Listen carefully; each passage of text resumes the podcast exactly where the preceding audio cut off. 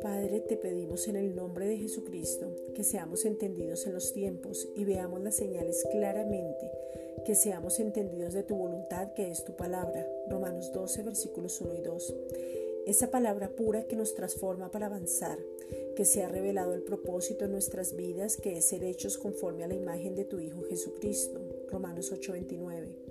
Que podamos caminar en amor porque tu amor inagotable ya está derramado en nuestros corazones. Romanos 5:5 que podamos vivir en lo sobrenatural y traerlo a lo natural, que tengamos comunión con el Espíritu Santo porque Él nos habita, que el amor del Padre que nos atrajo con cuerdas y nos llevó al origen nos dé una identidad clara donde podemos conocerte y llamarte papito, Abba Padre.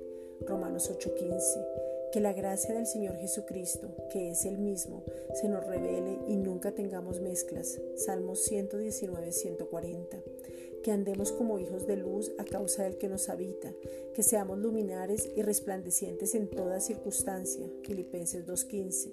Que aprendamos a vivir sabiamente con todos aquellos que no, que no han creído. Colosenses 2.15. Que respetemos las opiniones de los demás, que comprobemos que ya somos aceptos en el amado. Efesios 1.6.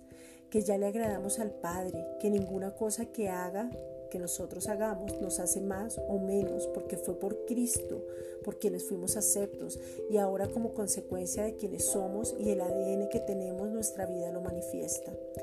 Gracias Padre porque nos diste el privilegio en este tiempo de ser la iglesia Fuimos comprados por precio y somos tu poema, somos hechura tuya, Efesios 2.10. Tú nos hiciste y somos tu obra maestra en Cristo, somos tus hijos amados y podemos decirte te amamos porque tú nos amaste primero enviando a tu Hijo a morir por nosotros. Juan 3.16.